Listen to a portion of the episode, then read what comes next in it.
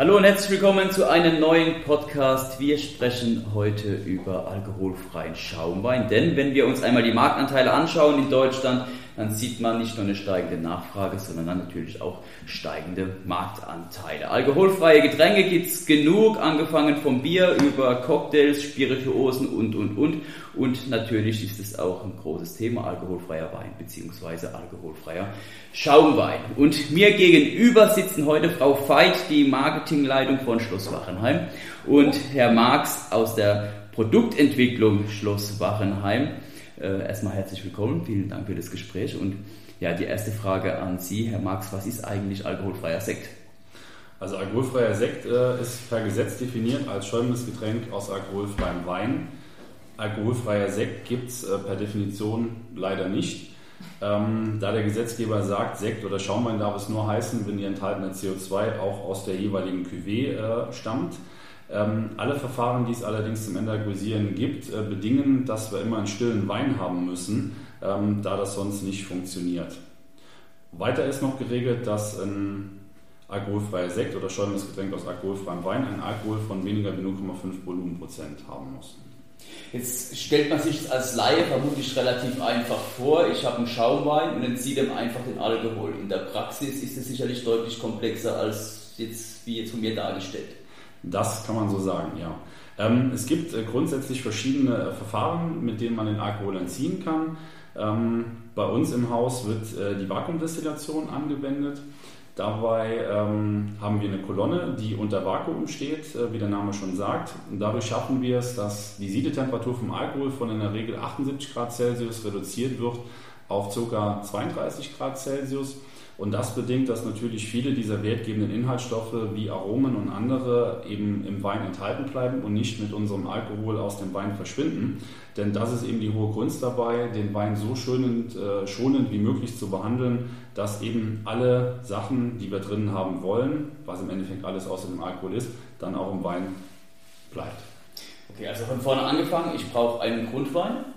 Der Grundwein unterscheidet sich von einem klassischen Grundwein für Sekt oder Schaumwein? Äh, ja, das ist so. Ähm, wir müssen da der Auswahl unserer Grundweine immer beachten, äh, dass wir natürlich durch die Entalkoholisierung eine gewisse Aufkonzentrierung haben. Dementsprechend muss im Grundwein die Säure etwas moderater sein, ähm, damit wir im fertigen Produkt einen angenehmen Säuregehalt haben. Ähm, die äh, Struktur und der Körper äh, soll ein bisschen intensiver sein, weil wir durch den fehlenden Alkohol das Ganze wieder ausgleichen müssen, damit es nachher vom Mundgefühl her ganz gut passt. Und äh, das ist eigentlich auch wieder die hohe Kunst, äh, die Grundweine entsprechend auszusuchen, damit äh, nach der Entalkoholisierung die Weine so sind, wie wir uns das vorstellen. Und das heißt dann, also Grundwein, damit wird dann der Alkohol entzogen und dann aus diesem alkoholfreien Wein die wird dieser dann versektet, also quasi oder CO2 zugegeben. Äh, genau, also in dem Fall ist es, wie Sie sagen, äh, einfach nur CO2 wird wieder zugesetzt. Daher auch der schöne Name schäumendes Getränk aus alkoholfreiem Wein, weil der alkoholfreie Wein die Basis bildet und die Grundsäure eben zugesetzt ist. Gibt es jetzt dann oder im, im, Anschluss, und dann ist die nächste Frage auch an Sie, Frau Veit, ähm, im Anschluss, wenn dann eben das Produkt oder vor der Füllung variiere ich dann den Restzuckergehalt? Oder wie funktioniert das? Also wir entlagosieren ähm, in der Regel trockene Weine und stellen dann ähm, den Restzucker entsprechend vor der Füllung ein. Ähm, unsere alkoholfreien Sekte liegen in der Regel bei ca. 50 Gramm. Äh, wir stellen diese Süße dann durch die Zugabe von Traubenmost wieder ein mhm. und ähm, bewegen uns da auch im konstanten Level von diesen 50 Gramm. Da wir hierbei über Lebensmittel sprechen, äh, geben wir auch eine Zutatenliste an und müssen eine Nährwerttabelle angeben und deswegen haben wir ja auch nur da gewisse Toleranzen, in denen wir uns bewegen können. Also, und das wäre jetzt nämlich die Frage an Sie gewesen, Frau Veit. Gibt es unterschiedliche Stilistiken, beziehungsweise woran sollte sich der Verbraucher orientieren, um eben sein, äh, sein Getränk zu finden, was einem schmeckt oder was zu einem passt? Mhm. Das ist in der Tat ähm, etwas herausfordernder vielleicht im alkoholfreien Bereich, weil ähm, unter Umständen nicht die Orientierungspunkte gegeben sind, die man aus dem, Entschuldigung, aus dem alkoholhaltigen Bereich ähm, beim Sekt und beim Wein kennt. Ähm, da kann Herr Marx aber auch gleich nochmal äh, was zu sagen, was, was da die Hintergründe sind oder die, die Ursachen sind, warum das in der Branche oder in dem Segment nicht so üblich ist. Ähm, letzten Endes aber findet der Endverbraucher natürlich erstmal seinen seine alkoholfreie Alternative über eine Produktkategorie, die ihm zusagt, über ähm, äh, die Vielfalt, die ihm geboten wird, natürlich auch im Bereich, ob das alkoholfreie Sekte oder Schaumweine sind, alkoholfreie Cocktails, die es in großer Vielzahl gibt, ähm, aber auch alkoholfreie Weine, die in unterschiedlichen Ausprägungen im Markt sind. Ähm, da gilt es auch ein bisschen, sich durchzuprobieren, sage ich mal, ähm, um da so seinen persönlichen Geschmack zu finden, weil ähm, Dafür haben wir jetzt auch in unserem Produktportfolio genau aus dem Grund eine große Vielzahl an, an, ähm, an, Produkten und Geschmacksrichtungen und Geschmacksarten, dass da wirklich für jeden was dabei ist. Aber das muss man wie bei den alkoholhaltigen Pendants auch so ein Stück weit für sich selber herausfinden. Genau, also dazu dann noch ganz kurz. Ähm, beim klassischen Sekt hat man halt als Endverbraucher den Vorteil, dass eine Geschmacksangabe angegeben sein muss, wie trocken, halbtrocken, Brut. Ähm, aus meiner persönlichen Sicht, das erste Problem ist schon, dass die Geschmacksangaben beim Sekt nicht zu den Geschmacksangaben beim Wein passen. Ähm, ein trockener Sekt ist relativ süß, ein trockener Wein hingegen ist ähm, dann relativ trocken. Ähm, wenn wir uns jetzt ähm, bei alkoholfreiem Schaumwein oder alkoholfreiem Sekt äh, eine Geschmacksangabe aussuchen oder angeben würden, müssten wir uns an den Vorgaben für Sekt äh, orientieren. Ähm, es gibt auch Beispiele am Markt, äh, wo Geschmacksangaben angegeben sind äh, bei alkoholfreien Produkten. Ähm, die Schwierigkeit ist allerdings, dass durch den Wegfall des Alkohols äh, das Geschmacksempfinden eigentlich ganz anders ist und man eigentlich viel süßer sein muss, um einen halbtrockenen Geschmack äh, zu erzeugen. Wir sagen bei unseren Produkten, wenn uns jemand fragt, eigentlich immer, dass wir die als halbtrocken beschreiben würden äh, vom Geschmacksempfinden, müssten aber vom Gesetz her also eigentlich als mild bezeichnen. Und das würde eigentlich so mehr Verwirrung beim Endverbraucher führen, wie sie mal als Orientierungshilfe dienen würde. Kann man das so pauschalisieren? Wie schmeckt alkoholfreier Sekt? Für jemanden, der jetzt noch nie mit so einem Produkt konfrontiert war, ist wahrscheinlich genauso schwierig die Frage, wie, wie schmeckt äh, Sekt mit Alkohol? wahrscheinlich, wahrscheinlich lässt sich die Frage genauso wenig pauschal äh, beantworten, weil ich glaube, das ist auch wirklich immer sehr abhängig davon, also jetzt beim alkoholhaltigen Sekt, wenn ich dann eine alkoholfreie Alternative suche, woran messe ich das? Also ähm, was, was ist meine, mein persönlicher Geschmack? Also das könnte ich jetzt so ähm, gar nicht beantworten. Also ich würde natürlich behaupten, dass der alkoholfreie Sekt ähm, natürlich auch das, das mir gibt im Geschmack, ähm, was ich von einem alkoholhaltigen Sekt auch erwarte und ähm, das ähm, ja, das ist meinen persönlichen Geschmack drin. Aber wie schmeckt das? Ja, wie schmeckt das? Hoffentlich gut. Ja, das ist äh, also gut soll es schmecken, äh, das, das, hoffen wir natürlich oder dafür arbeiten wir jeden Tag.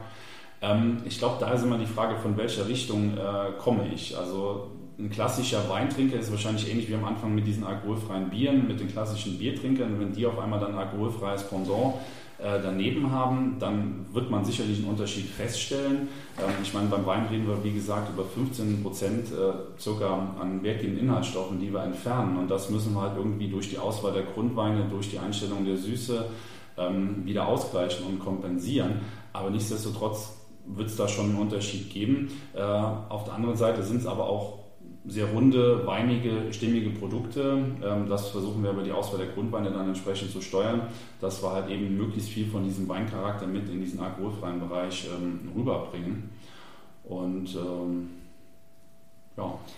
Wenn man so die, die Historie der alkoholfreien Biere sich anschaut, da ist ja im Vergleich zu heute, zu damals, zu Beginn, ein, eine riesige Qualitätsoffensive entstanden.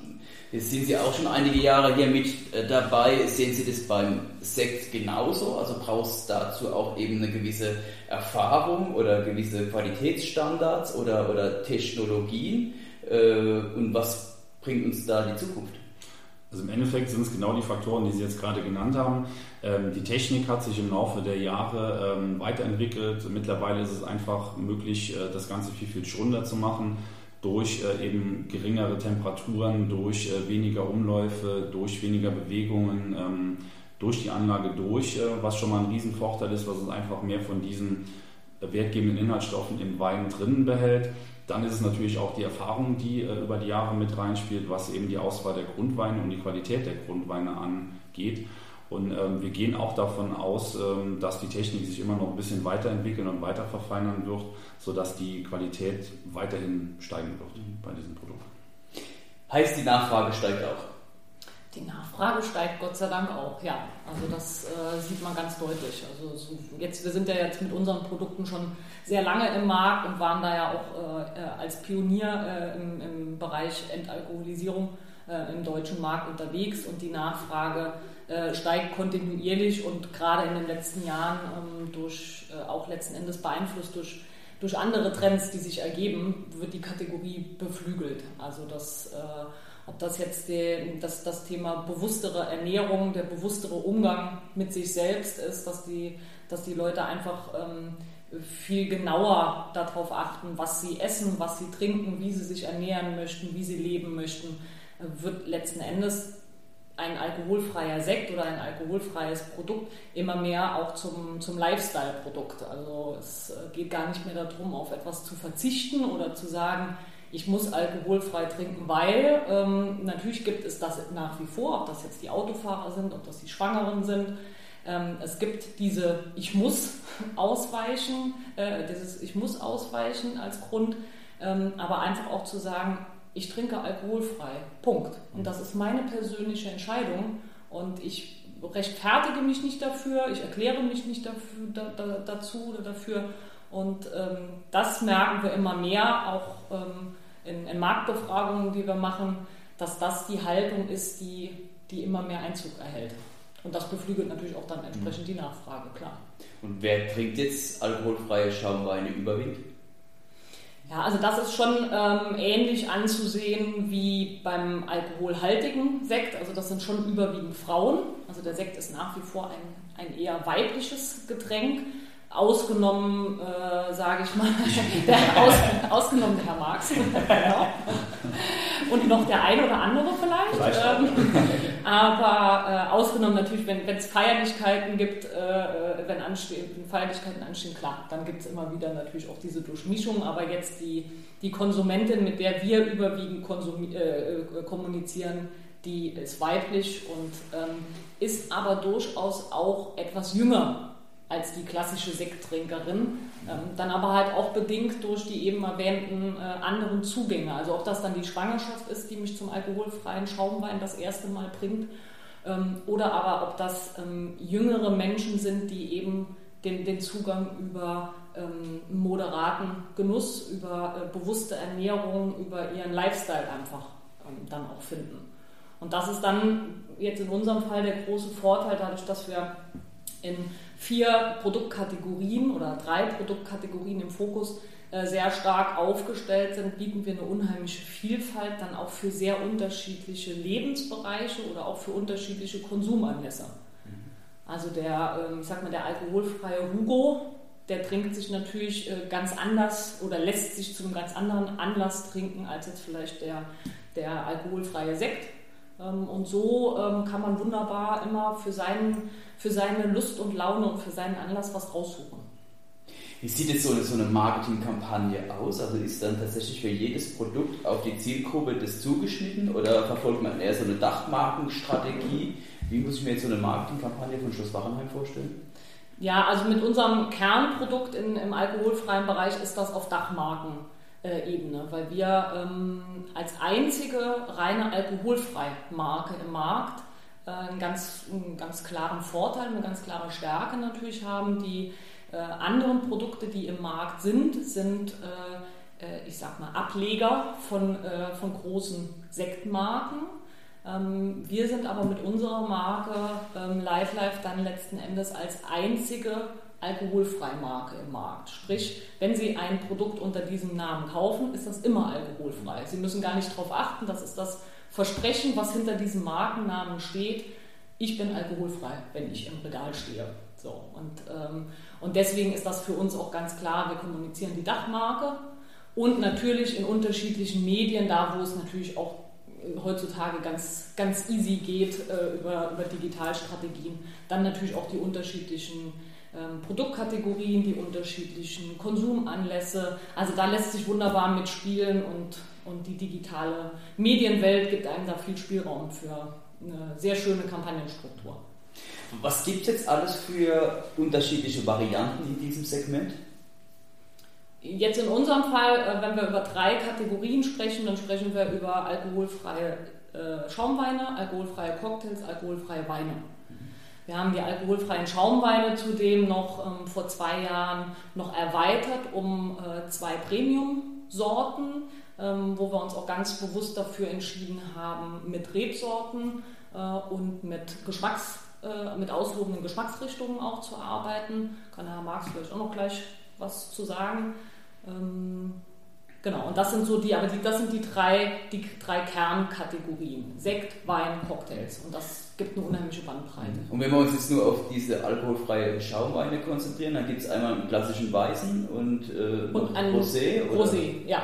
Und den dann nochmal in unterschiedlichen Geschmacksstilistiken oder das ist dann damit abgehakt? Nee, das ist, also wir haben einen, einen weißen und einen Rosé-Sekt mhm. und der ist, sage ich mal, so äh, eingestellt und geschmacklich aus, ausgerichtet und ausgestaltet, dass er, ähm, ja, sag ich mal, den Großteil der, ähm, der äh, Konsumentin froh macht. Genau, also dabei ist es eigentlich auch, wenn man sich anschaut, was im deutschen LEH und Supermarkt an Sekt in der Regel gekauft wird, dann bewegen wir uns im Bereich äh, trocken äh, bis halbtrocken. Das sind ich kenne jetzt die genauen Zahlen nicht, aber würde mal sagen, über die Hälfte äh, mindestens, die da ähm, sich in diesem Bereich bewegen. Und äh, so versuchen wir halt auch mit unserem alkoholfreien Sekt äh, in dem Bereich zu sein, eben mit diesen 50 Gramm beim Weißen und diesen 55 Gramm beim Rosé-Sekt, weil wir der Meinung sind, dass das eben diesen Bereich dann eigentlich ganz gut widerspiegelt und wir glauben, dass ähm, der potenzielle Käufer von diesem halbtrockenen Sekt dann eben äh, mit diesem alkoholfreien Sekt als Pendant geschmacklich ganz gut klarkommt. Und auch abgesehen davon, ähm, also wir haben jetzt unter, unter der Marke dann auch, unter, unter der Hauptmarke, ähm, sind das 16 äh, SKUs, die wir im, im Markt haben. Und da stößt natürlich auch der LEH irgendwann mhm. mal an seine Grenzen. Äh, wir freuen uns natürlich über jede, über jede Regalpräsenz mit möglichst, ähm, mit möglichst vielen Facings, aber das ist natürlich dann schon eine Vielfalt, die auch äh, abzubilden ist.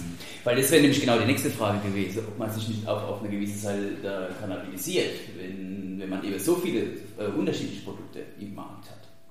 Nee, das Gott sei Dank nicht. Also gerade auch der, der Cocktailbereich, der sehr ähm, positiv sich in den letzten Jahren entwickelt hat, da sind wir so äh, vielfältig aufgestellt, dass die Sorten sich wirklich ergänzen und ähm, jede neue Sorte sich ähm, absatztechnisch oben drauf setzt, wie man immer so schön sagt. Klar, das muss man alles immer im Blick behalten, weil natürlich gerade das Thema Cocktails, da sind natürlich auch viele Trends, die da mit reinlaufen. Wie lange hält so ein Trend an? Äh, wann mhm. ändern sich Geschmacks, äh, Geschmacksvorlieben wieder? Ähm, aber auch gerade der, der klassische alkoholfreie Hugo, der ist lange im Markt, aber ja, das ist wirklich Wahnsinn, wie lange sich dieser ähm, ursprünglich mal aufgeploppte äh, plötzlich da Trend dann wirklich auch hält. Mhm. Und trotzdem erwartet der Endverbraucher auch immer wieder neue Geschmackserlebnisse und ist dann aber auch offen und zeigt das dann dementsprechend auch ähm, in, in, seinen, in seinen Zukäufen oder in seinen ergänzenden Käufen, dass es halt das eine das andere nicht ausschließt. Gibt es von Seiten der Produktentwicklung aktuell Trends, die verfolgt werden, über die man schon sprechen darf? Also Trends gibt es immer, ähm, die wir verfolgen, weil wir natürlich stets bemüht sind, auch unsere Produkte ähm, weiter zu optimieren. Ähm, allerdings können wir da im Moment noch nicht so viel zu sagen. Wie lange dauert so ein, so ein Prozess von der Idee bis zur Realisierung? Äh, das ist in der Regel äh, relativ unterschiedlich. Ähm, wir verkosten ja auch intern immer mit einem größeren Gremium. Äh, und dann kann es natürlich sein, dass ähm, die ersten drei Vorschläge, die auf den Tisch gestellt werden, schon großen Anklang finden äh, und da schon was dabei ist, was man relativ zügig finalisieren kann. Es kann aber genauso gut sein, wenn man über eine Geschmacksrichtung wie schwarze Johannisbeere redet, ähm, dass jeder so eine gewisse andere Vorstellung äh, mit diesem Begriff dann verbindet. Und der eine sagt, ist super, der andere sagt, gefällt mir gar nicht, der dritte sagt, muss ein bisschen mehr in die Richtung, der vierte ein bisschen mehr in die Richtung. Und dann kann es schon sein, dass es über zig verschiedene ähm, ja, Musterstufen läuft, bis man dann irgendwann den Geschmack da stehen hat, ähm, der dann abgesegnet wird und der es dann auch bis in die Flasche schafft. Und kommt dann das Marketing zur, äh, zur Produktentwicklung und sagt, äh, produziert es, um die Nachfrage zu, äh, zu generieren? Oder kommt die Produktentwicklung, sagt, eine neue Produkte und sagt zum Marketing, er vermarktet es? Und das ist, äh, das kann sowohl als auch sein. Also das äh, ist das, was ich auch ähm, sehr schätze an der, an der Zusammenarbeit intern. Ähm, also Impulse und äh, Ideen und neue Anregungen, die können eigentlich aus jeder, aus jeder Gegend und Ecke kommen und werden dann ähm, äh, aufgegriffen. Und wenn, wenn dann mehrere Meinungen in die gleiche Richtung gehen, dann werden mal im ersten Schritt Muster, Muster gemacht und dann wird man sich dem oder nähert man sich dem Thema mal an. Aber letzten Endes, das kann aus jeder Richtung kommen. Aber Wie? vielleicht noch gerade zu Ihrer, zu Ihrer Frage, was, was steht an ähm, Neuerungen an, über die man schon sprechen kann oder noch nicht sprechen kann. Ähm, man, man darf ja ein bisschen neugierig machen. Ähm, also wir werden auf jeden Fall im Laufe des Sommers ähm, über etwas berichten, was es so in Deutschland noch nicht gibt. Ho, ho, ho, ein bisschen neugierig also machen ist gut. der Spannungsbogen kann jetzt mal gespannt werden und dann ähm, werden wir Sie gerne darüber nochmal informieren, wenn es soweit ist. Wie sieht eigentlich die Nachfrage im Ausland aus? Ja, das ist äh, gerade auf europäischer Ebene auch total interessant, wie unterschiedlich die Märkte da ticken. Ähm, also wir haben ja auch kürzlich uns noch in den, in den äh, englischen Markt erweitert, haben da noch eine Marke ähm, übernommen, die da im, Alkohol, also eine alkoholfreie Marke ähm, übernommen und ähm, der englische Markt ist ja da absoluter Vorreiter. Also was da vor allem also Low and No Alkohol angeht, das ist schon irre.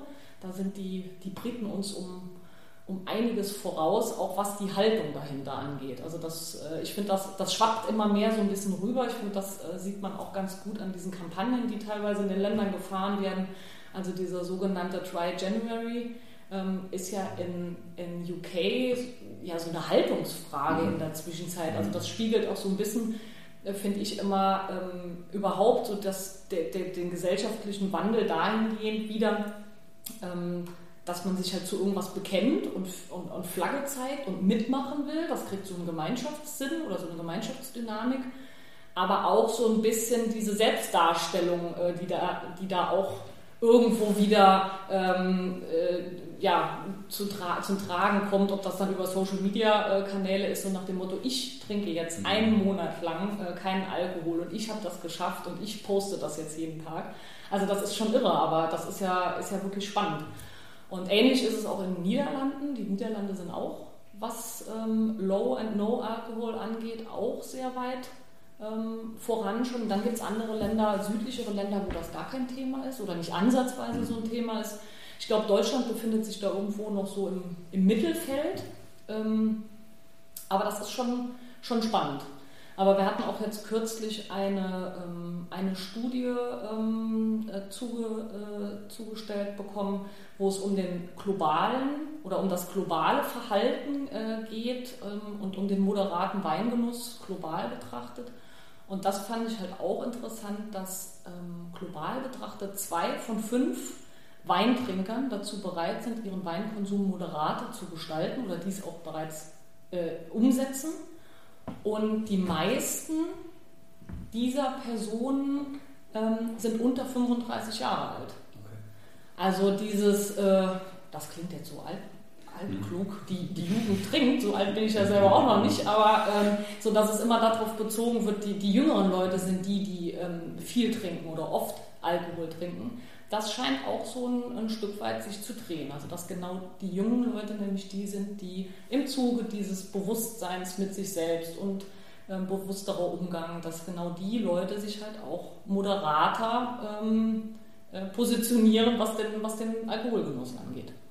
Aber es wäre jetzt vermessen, jetzt schon zu sagen, wenn wir uns die Zahlen nochmal anschauen, der Sektkonsum sinkt ganz leicht, der Marktanteil für alkoholfreie äh, Schaumweine steigt. Also es wird noch einige Zeit dauern, bis man da die Schnittkante erreicht hat. Ja, mit Sicherheit. Also dafür ist auch der alkoholfreie Schaumwein äh, vom Marktanteil immer noch äh, deutlich geringer, als dass sich da irgendwo die zwei Linien schon zeitnah treffen würden. Das wäre, glaube ich, ein bisschen sehr früh.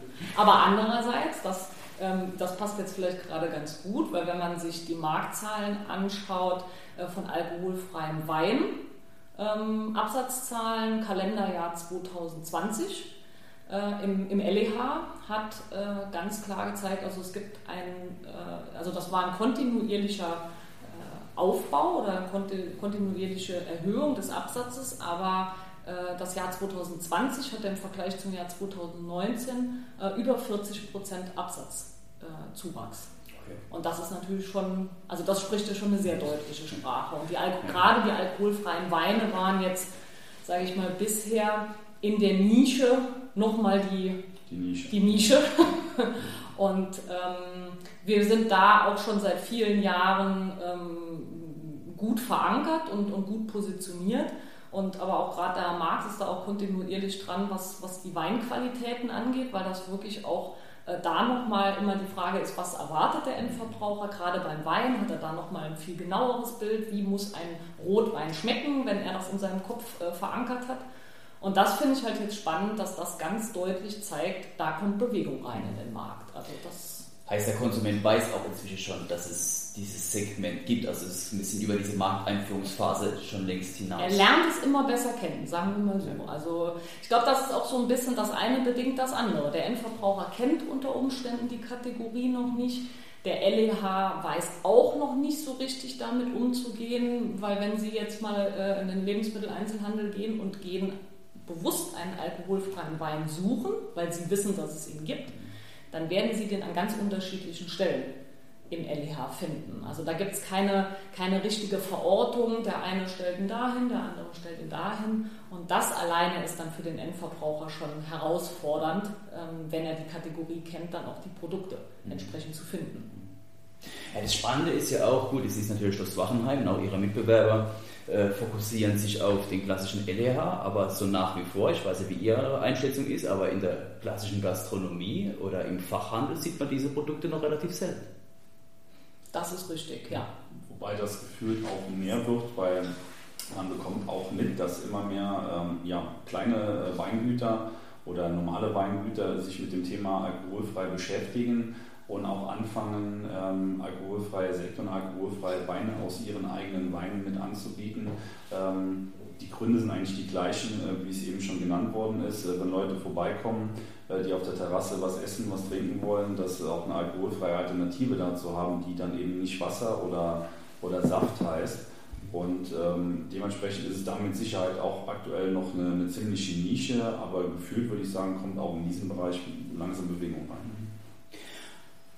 Aber trotzdem trinkt man alkoholfreien Schaumwein ähnlich, also zu ähnlichen Anlässen wie das Pendant mit Alkohol. Ja. Also eher zum Anstoßen zum bei, bei Feste und so genau, weiter. Also das, das bringt die oder das bringt das Produkt an sich ja schon mit sich. Also es ist immer ein, ein Anstoßmoment damit verbunden.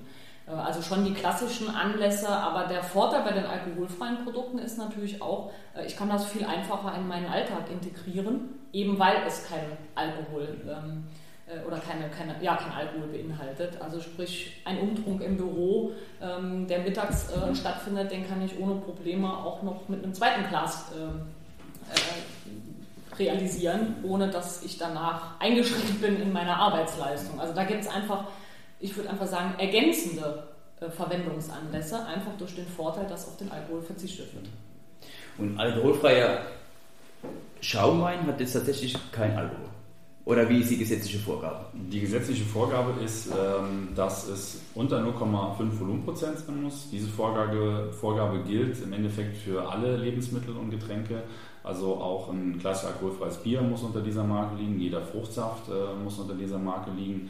Ähm, wir schaffen es mit unserer Technik, dass wir diesen Wert eigentlich sicher und deutlich unterschreiten. Ähm, ein großes Problem aktuell aus meiner Sicht ist, ähm, dass dieser Bereich alkoholfreier Wein und alkoholfreier Sekt nur in Deutschland ähm, geregelt ist gesetzlich und es in eigentlich allen anderen EU-Ländern keine äh, gesetzliche Definition dafür gibt.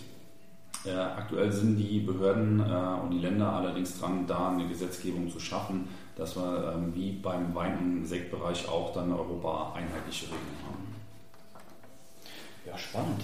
Äh, ich glaube, damit von meiner Seite sind wir schon fast durch. Mhm. Also ja. Sie haben jetzt noch was auf dem Herzen, was zu dem Thema passt. Aber ich glaube, es bleibt nach wie vor interessant, was uns die nächsten Jahre damit noch erwartet, wie die Geschmacksrichtungen aussehen werden. Vielleicht nochmal also als letzte Frage, aromatisierte Getränke waren Trend, sind sie es immer noch? Also wir sagen ganz klar, vor allem für den alkoholfreien Bereich absolut, weil das sind ja dann letzten Endes die Cocktails, die alkoholfreien Cocktails sind ja aromatisierte ähm, Getränke. Und das, was äh, die alkoholhaltigen aromatisierten Getränke ähm, schon vor einigen Jahren ähm, an, an Absatz wieder verloren haben, haben die alkoholfreien dazu gewonnen. Also ähm, das, das sieht man auch in der, in der stetigen äh, Erweiterung unserer Produktrange in der Kategorie. Die Nachfrage ist wirklich hoch, was, was ähm, aromatisierte alkoholfreie Cocktails angeht. Ja, prima, dann sage ich schon mal vielen Dank an ja, beide. Ihnen. Und äh, dann stoßen wir an mit dem alkoholfreien Sekt. Unbedingt. ja, bis dahin, danke, ciao, ciao. Danke, tschüss.